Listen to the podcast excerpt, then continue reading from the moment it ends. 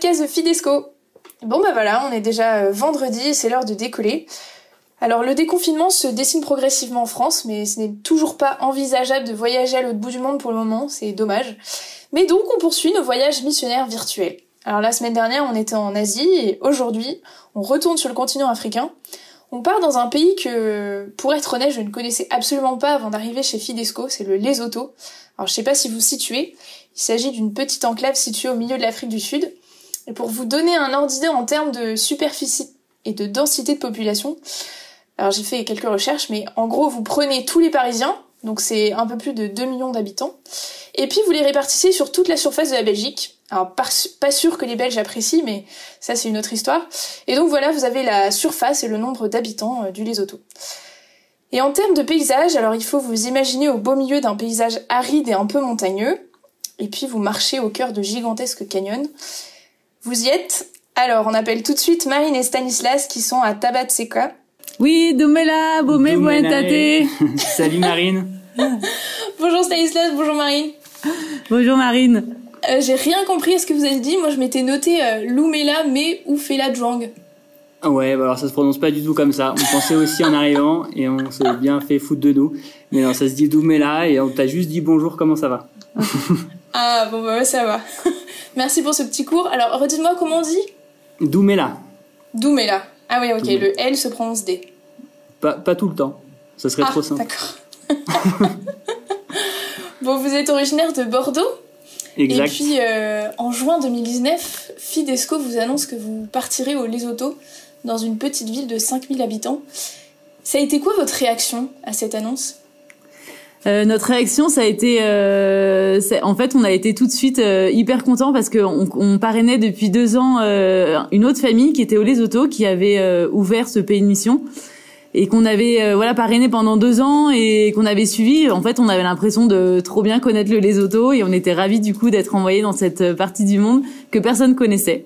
Voilà, donc on a été super contents. On a été un peu au début euh, en fait, on a ouvert une mission, donc euh, on savait pas trop où on allait atterrir, on savait pas trop euh, quelle allait être notre mission, donc c'était un peu, euh, c'était un peu le, ouais voilà, on s'est laissé complètement bousculer, c'était carrément l'inconnu, mais euh, on était hyper ravis de, de, découvrir cette partie du monde, d'aller découvrir tous ses habitants, et puis puis voilà, on avait nos, nos, copains qui étaient déjà depuis deux ans, qui étaient plus qu'heureux, et du coup on s'est dit bon bah trop bien, trop trop bien, on était super ravis. Et du coup, faites gaffe, hein, si vous, nous, vous voulez nous parrainer, vous risquez d'atterrir ici dans deux ans. N'hésitez pas à parrainer, ça a l'air plutôt sympa quand même. Ouais. Très sympa. On vous recommande, hein. Bon, Marine, euh, tu es sage-femme de profession et toi, Stanislas, médecin. Et vous avez été envoyés tous les deux sur des missions qui correspondent à vos compétences professionnelles.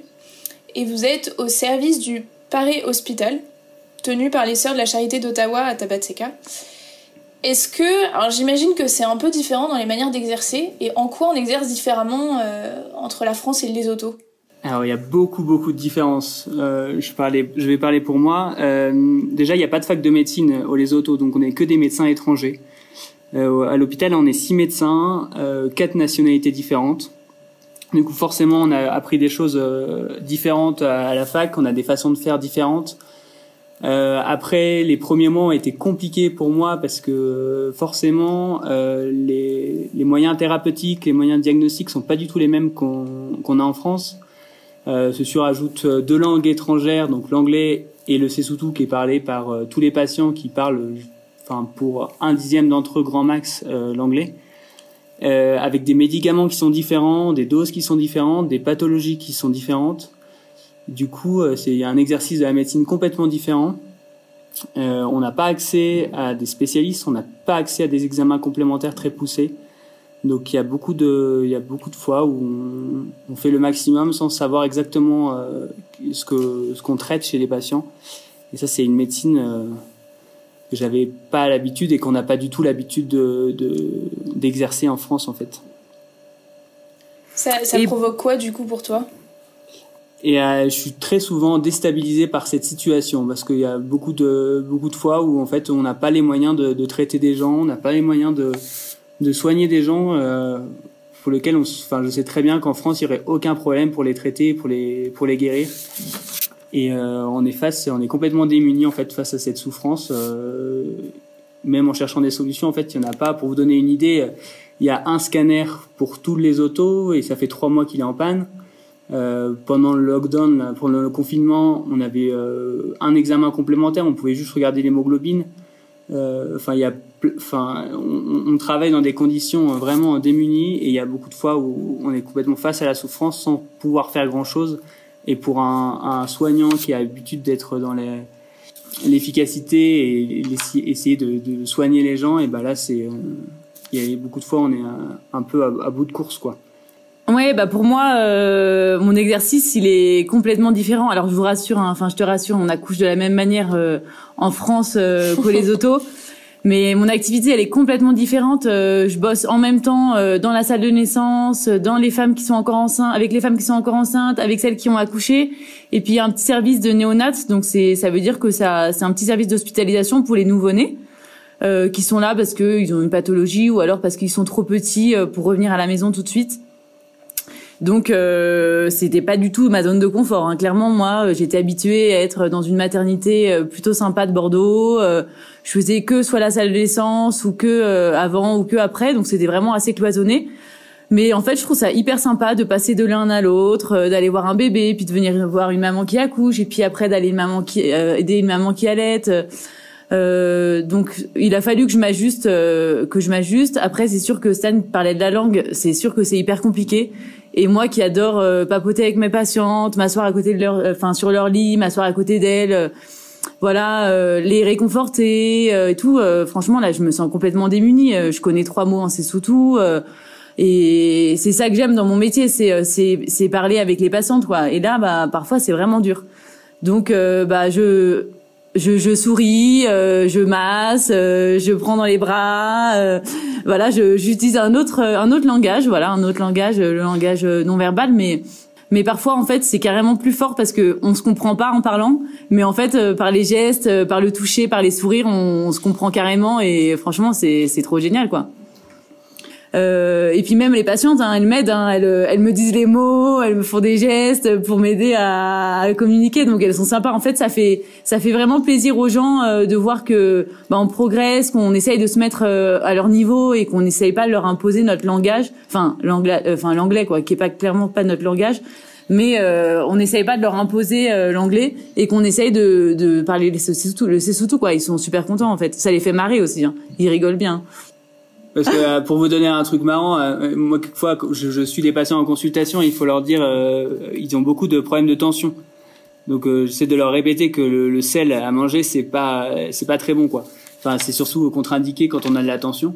Et en fait à chaque fois je le disais, ils se marraient, toute la salle de consulte se marrait. Et en fait au bout de quelques semaines ils me disent que je leur demandais de pas manger la diarrhée parce que le mot diarrhée et le mot sel étaient et sont vraiment similaires donc ils arrêtaient pas de se marrer voilà, donc c'est une langue qui est difficile à, à maîtriser, mais euh, bon, chaque, jour on apprend euh, quelques mots et puis euh, maintenant on arrive à faire, on, a, on arrive à faire des consultes. Après, quand les, les réponses, comme disait Marine, sont différentes, ça, ça se complique. ouais. Et donc vous êtes tous les deux dans la santé. Euh, et bon, aujourd'hui, dans le monde entier, les professionnels de la santé sont vraiment considérés comme des héros face à la pandémie du Covid-19. Euh, ici en France, on les applaudit est-ce que, euh, est-ce euh, les personnes euh, ou les autos font des choses particulières pour le personnel de santé? Est-ce que vous vous sentez un peu comme des héros? Comment, comment vous réagissez face à tout ça? Euh, non, ils n'ont pas la même vision de, des choses qu'on a pu entendre en France. Déjà avec les avec les médecins, euh, faut savoir que comme c'est que des médecins étrangers, en fait, ils sont payés énormément par rapport à la population. Donc euh, ça, de, de, base, ils sont pas forcément très bien vus les médecins euh, ici, même s'ils apportent le service qu'il n'y a pas euh, au Lesotho. Euh, et après, les gens ont quand même, ont, dû, enfin, expriment pas la, leurs émotions ici euh, de, de, la même façon que qu'on peut l'avoir. Ils extériorisent pas du tout leurs leur émotions. Euh, du coup, ils vont pas forcément nous remercier, ils vont pas forcément sourire ou dire des choses, même si on sait qu'ils sont qu'ils sont contents et qu'ils enfin qu'ils apprécient ce qu'on fait. Donc euh, on s'attend pas du tout à, à de la gratitude ou à des, des, remerciements ou quoi que ce soit.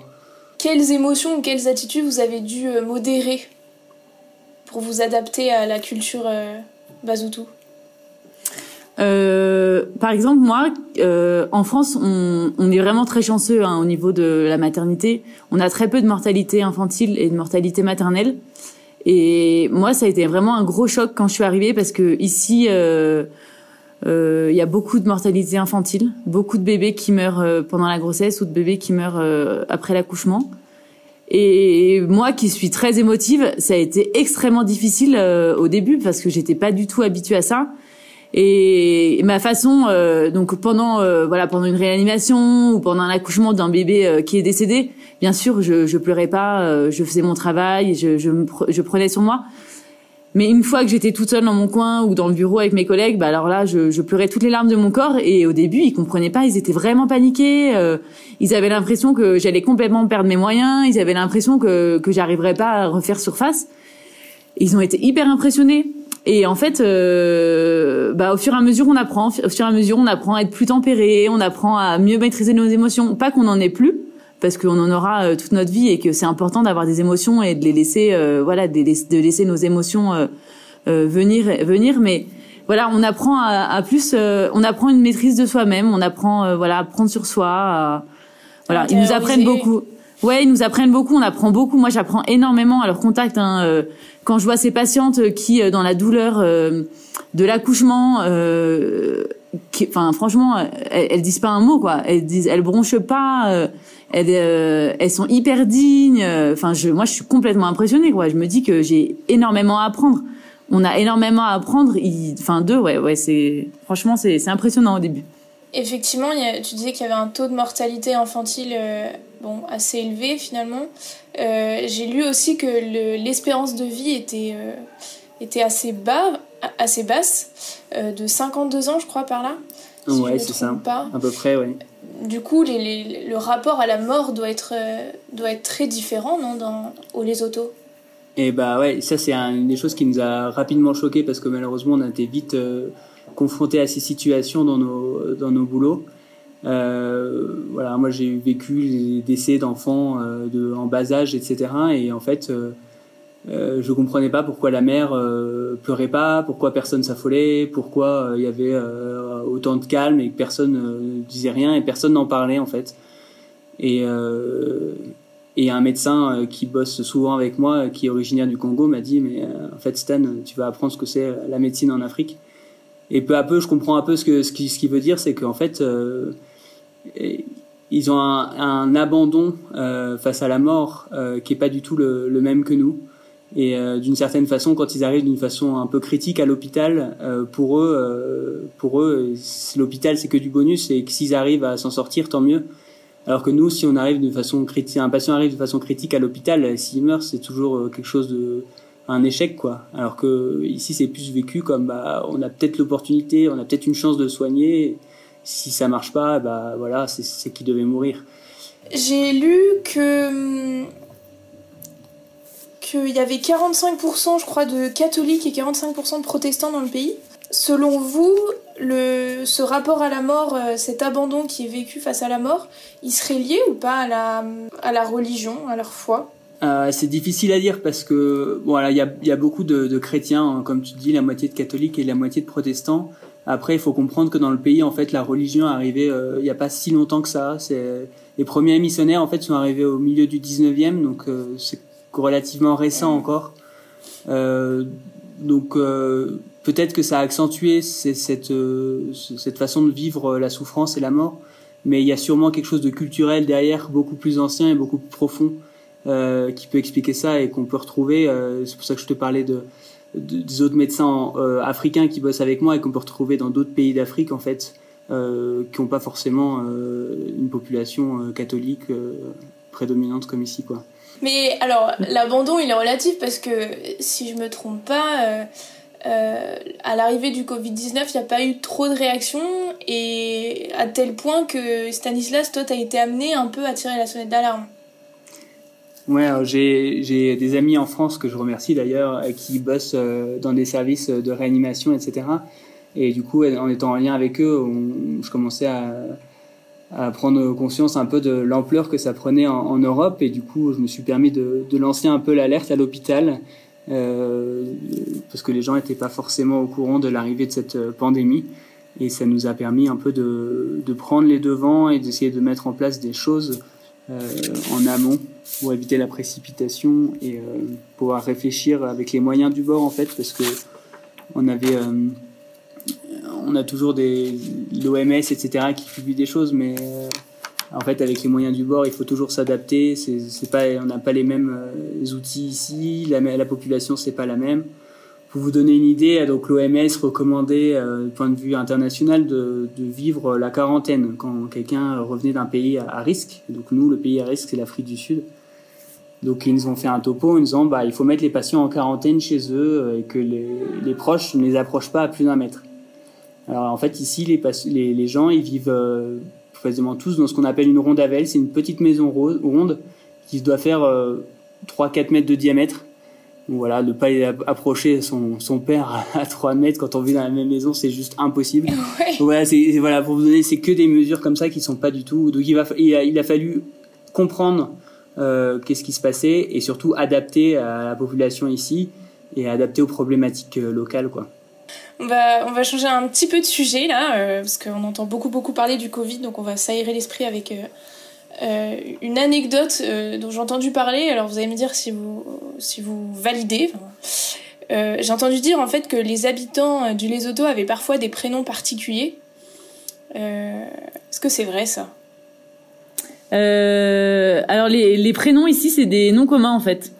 Donc il est donné euh, le prénom à la naissance, il est donné euh, pas pas du tout à la pas avant, il est pas du tout prévu euh, avant l'accouchement comme nous en France. Il est donné par les hum, par les parents du papa, donc les grands-parents paternels du bébé qui naît. Euh, et donc c'est toujours un nom commun. Et donc euh, il y a euh, des Monsieur Douleur, Madame Salive, etc. Et nous, on nous a donné des prénoms. Notre nounou, elle nous a donné des prénoms. Donc, euh, donc euh, Stan, c'est Entate Khotso. Entate, ça veut dire monsieur. Donc, on s'appelle toujours Entate quelque chose ou mais quelque chose. hein. On, on dit toujours. Madame machin ou Monsieur truc. Donc, Stan, c'est Entate Rotso. Euh, ça veut dire euh, Rotso, ça veut dire la paix. Gabriel, Ouais. c'est abouti. Donc, abouti, c'est petit garçon. Abouti Toka. Toka, c'est la justice. Pia, c'est Aoussi Botelet. Beauté, c'est la beauté. Hein. Botelet, c'est la beauté. Oh Et, et donc les mamans, euh, elles sont toujours euh, nommées par euh, par un de ses enfants. En fait, je suis la mère de un de mes enfants. Donc moi, je suis ma Botelet. Mais ma Botelet. Mère de beauté. Voilà. Ah, C'est classe, mais ma Botelet. D'accord. Exactement. Et de, du coup, d'être renommé, euh, c'est un peu un signe de- d'intégration, j'ai envie de dire. À quel moment euh, vous vous êtes dit, tiens, euh, là, je suis vraiment intégrée à tel point que, en fait, euh, mes amis vont peut-être même pas me reconnaître ou, ou tiens, j'ai pris cette habitude-là. euh. Alors, C'est marrant ce que tu dis parce que je pense que là, si j'envoyais une photo, je pense que mes amis me reconnaîtraient pas. Parce que en fait, en prenant, en déjeunant l'autre jour, on a vu un coiffeur qui faisait la coupe chez un de nos voisins parce que les gens peuvent pas aller à l'extérieur pour l'instant à cause du confinement. Et du coup, euh, on s'est lancé un petit défi et du coup, je suis allé me faire couper les cheveux. Sauf que la mode ici, c'est la boule à zéro. Et moi, j'avais l'habitude d'avoir une grosse touffe. Du coup, il m'a fait la boule à zéro. Alors Mais moi, j'ai- c'est super froid. Je suis obligé de dormir avec un bonnet maintenant. Et mais arrivé à l'hôpital, en fait, les gens, ils étaient ah waouh, c'est super et tout. Tu ressembles trop à à un Moussotou maintenant et tout. C'est magnifique. Tu devrais faire ça tout le temps. Alors, alors que, alors que moi, je, je me caille la tête tout le temps. Mais du coup, euh, Ah oui, c'est un vrai ça- critère de enfin, beauté, alors. ça nous a zéro. rapprochés. Maintenant, on partage la même coupe de cheveux. Et puis ce, ce week-end, il est prévu que j'aille me faire tresser. Donc euh, il faut que je trouve un créneau de 4 heures pour aller me faire tresser euh, les cheveux comme une comme une bassoutou. Ouais, Stanislas, j'ai envie de te lancer un petit défi. euh, euh, en fait, euh, à chaque fois qu'il y a un podcast qui est, qui est publié, on, on fait une story sur Instagram et j'aimerais bien quand même te demander euh, euh, une photo de toi avec la boule à zéro. Ouais, bah, je mettrai mon, mon fils alors. Parce que, parce qu'on a fait la même chose pour Gab qui était trop jaloux. Du coup, euh, ouais, du coup, on a tous les deux la boule à zéro. Ils nous appellent tous Crandov. Mais euh, on va vous envoyer une photo de tous les quatre euh, avec les tresses, etc. Mais pour rep- reparler d'intégration, comme tu disais, en fait, euh, on, a vite réalisé que ça, c'était, que ça allait être lent et en fait, on prend la mesure aussi du temps ici et qu'une intégration et les relations qu'on peut avoir avec les gens, en fait, ils, ils se font pas, ils se font pas en deux trois mois. Même là, ça fait huit mois qu'on est là, et, bah c'est toujours, enfin voilà, ça se fait petit à petit. Alors on- maintenant, on a, on veut plus être forcément très copains avec tout le monde, et on sait très bien que ça prendra du temps. Euh, mais que les, les relations en fait euh, elles demandent de, la patience ici parce que les gens se rassemblent pas forcément en dehors du boulot euh, autour d'un verre autour d'un repas comme on peut faire en France euh, du coup on vit moins de choses euh, en, ensemble moins d'événements ensemble du coup euh, Oui, puis il a fallu, euh, il a fallu réajuster aussi euh, nos habitudes. Hein. Nos, nos habitudes euh, euh, de rencontres, elles sont pas du tout les mêmes qu'ici. Au début, on les invitait, euh, on les invitait pour le dîner. En fait, ça a pas plus marché que ça. Et en fait, c'est- quand ils se présentent, quand ils vont faire leur potager ou quand euh, ils vont mettre leur linge, on leur dit ah bah tu veux venir prendre un verre et tout. euh, et puis euh, ou alors on peut faire des crêpes en cinq minutes. euh, donc ils s'asseyent, euh, euh, on se met sur la terrasse au soleil et puis on sirote ensemble un petit jus ou un petit thé. euh, voilà, c'est plus à l'improviste en Ouais. fait. en fait, ce qui est assez ouf ici, c'est que hum, on n'a pas du tout de préoccupation, on sort jamais, on n'a pas d'activité, on n'a pas de loisirs, enfin on n'a rien à faire en fait. Du coup, on est beaucoup moins euh, dans l'organisation euh, et on est mille fois plus disponible quoi. En fait, on est, quand il y a quelqu'un qui passe, bah il s'arrête et puis on est dispo quoi. Mm. Et franchement, c'est vraiment un truc qu'on a envie de garder parce que c'est c'est c'est trop génial quoi. Franchement, on apprend trop de trucs ici, c'est c'est trop bien. Et justement, est-ce qu'il y, a- y quelque chose que, que vous avez appris ou découvert euh, sur l'autre, donc toi Marine sur Stanislas ou Stanislas sur Marine, que vous soupçonniez pas euh, malgré vos, vos, vos quelques années de mariage déjà? Euh, Attends, on, on réfléchit là. faut avoir un peu de réflexion je, je pense pas qu'il y ait de choses euh, grand- grandes choses que j'ai appris ou que j'ai découvert Euh, mais c'est vrai que de vivre une situation comme ça tous les deux euh, où on a tout lâché on est parti à l'autre bout du monde. Euh, les premières semaines on n'avait pas du tout on était complètement hors de notre zone de confort parce que nous l'anglais c'était vraiment pas notre truc. Donc on comprenait pas ce qu'on nous disait. Notre seul euh, interlocuteur maintenant euh, c'est l'autre quoi. Il y a plus de Mais c'est hyper beau parce que c'est trop génial de, de pouvoir vivre cette situation. C'est comme disait Stan, on, on, on est vraiment, on part dans nos retranchements quoi. On, là, on, là, on est vraiment dans une super phase. On est hyper heureux, mais on a eu beaucoup beaucoup de difficultés au début. euh, tout, on se prenait tout en pleine face. On se prenait la langue, on se prenait les gens, on se prenait nos boulots, euh, nos enfants. euh, bah au début, c'était pas du tout ça. Et au fur et à mesure, on voit qu'il y a plein d'améliorations et, et on avance petit à petit et on se soutient parce qu'il y a des moments où l'autre c'est plus compliqué pour lui et donc on le soutient. Puis le lendemain c'est l'inverse et voilà, on apprend euh, chaque jour à, à se soutenir. euh, euh, après, comme on est H24 avec nos enfants, bah c'est un vrai défi. Hein. Franchement, euh, on est tout le temps avec eux. Au début, c'était vraiment difficile, mais en fait là, par exemple, on se rend compte que on est hyper gâté quoi de vivre cet, euh, cet instant tous ensemble. On fait des choses qu'on n'avait pas on n'avait pas le temps de faire. On est juste ensemble. euh, Fa- face aux difficultés qu'on peut avoir dans la mission, euh, euh, forcément, on voit, on voit l'autre euh, trouver des solutions et on découvre d'autres talents chez l'autre et d'autres, d'autres qualités. Parce que ici, en fait, dans, en mission, les, les joies et les difficultés sont complètement décuplées, quoi. Et c'est plus ça qui nous fait euh, découvrir euh, d'autres choses chez l'autre et approfondir notre relation de couple. Ça, c'est évident qu'on on, euh, grandit en couple énormément depuis euh, depuis huit mois. Et, et à part cette vie de couple, est-ce qu'il y a des fruits que vous percevez euh, de votre mission jusqu'à aujourd'hui? Ouais, c'est fou de se dire que ne serait-ce qu'avec huit mois de mission, on voit déjà euh, des petits fruits dans notre vie de couple, dans notre vie de famille et puis même dans notre vie en général. hein. Euh, on a dû euh, déconstruire complètement tout l'imaginaire de la mission qu'on s'était imaginé. Euh, on pensait qu'on allait être indispensable. euh, On adore, on avait trop besoin d'être dans la rentabilité. On avait besoin euh, de changement, d'efficacité et tout. Et en fait, on s'est rendu compte que notre mission, ça pouvait pas du tout être ça. Quoi. Notre mission, c'était avant tout d'être avec les gens, de les rencontrer, euh, de créer des liens avec eux, et que c'est à travers tous ces liens et à travers euh, tous ces, ces temps qu'on allait passer avec eux qu'on allait pouvoir transmettre nos compétences. Et vraiment, ce temps, il, voilà, le mois de mars, ça a été vraiment ce temps de transformation de nos cœurs on a dû euh, complètement s'abandonner, complètement euh, lâcher prise totale, et euh, petit à petit, bah voilà, remplir notre cœur euh, d'humilité, euh, remplir notre cœur de patience, remplir notre cœur de, bienveillance pour pouvoir, bah voilà, chaque jour construire des relations avec tous les gens avec qui on était au quotidien et transmettre à travers à, travers ces relations nos compétences. Donc fini la rentabilité, fini l'efficacité à tout prix. Et euh, on, est là pour vraiment répondre à ce dont ils ont besoin, répondre à leurs attentes, à leurs questions, et pas du tout imposer notre façon de faire. Et franchement, euh, ça change complètement. Quoi. Notre mission, elle a complètement changé. Euh, alors, pour terminer, parce qu'on on arrive à la fin du podcast, là, j'aurais deux questions pour vous. La première, c'est, euh, là vous avez parlé des fruits de la mission. Mais peut-être que avant de partir, voilà, vous hésitiez à partir et tout un cheminement de, discernement, de réflexion. Qu'est-ce que vous diriez à quelqu'un qui hésite à partir en mission? Donc ça, c'est la première question. Et la deuxième question, c'est quelle question vous aimeriez poser au prochain volontaire qui sera interviewé en podcast? Alors, je vais essayer de répondre à, la première question. Dire que si euh, une aventure comme ça, de la mission, euh, si vous hésitez à partir, c'est que déjà il y a vous projetez peut-être dans la, dans la mission. Si vous hésitez, c'est que vous dites pourquoi pas.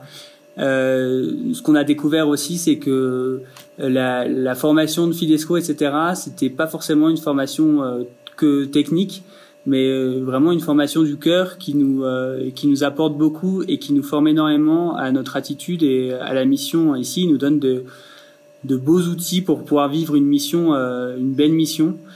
Donc euh, laissez-vous porter et euh, vous verrez bien ce que cette première soirée de formation pourra donner.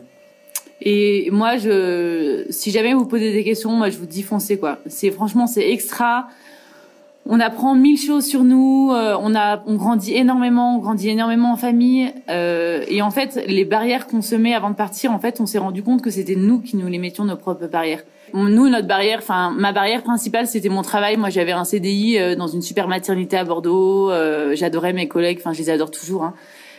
Mais euh, et, le travail des sages-femmes en France est très compliqué. Hein. Il n'y a pas, il y a pas beaucoup de postes.